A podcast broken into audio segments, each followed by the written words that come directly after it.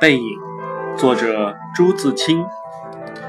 我说道：“爸爸，你走吧。”他往车外看了看，说：“我买几个橘子去，你就在此地，不要走动。”我看那边月台的栅栏外有几个卖东西的等着的顾客，走到那边月台，需穿过铁道，需跳下去又爬上去。父亲是一个胖子。走过去自然要费些事儿。我本来要去的，他不肯，只好让他去。我看见他戴着黑布小帽，穿着黑布大马大马褂，身青布棉袍，蹒跚地走到铁道边，慢慢探身下去。尚不大难，可是他穿过铁道，要爬上那边的月台就不容易了。他用两手。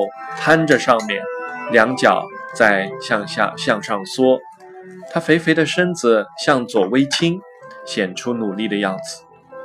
这时我看见他的背影，我的泪很快的流下来了。我赶紧拭干了泪，怕他看见，也怕别人看见。我再向外看时，他已抱了朱红色的橘子往回走了。过铁道时。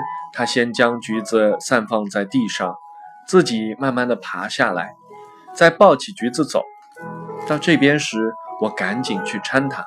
他和我走到车上，将橘子一股脑儿放在我的皮大衣上，于是扑扑衣上的泥土，心里很轻松似的。过一会儿，我走了，到那边来信，我望着他走过去，他走了几步。回过头看见我，说：“进去吧，里边没人。”等他的背影混入来来往往的人里，再找不着了，我便进来坐下。我的眼泪又来了。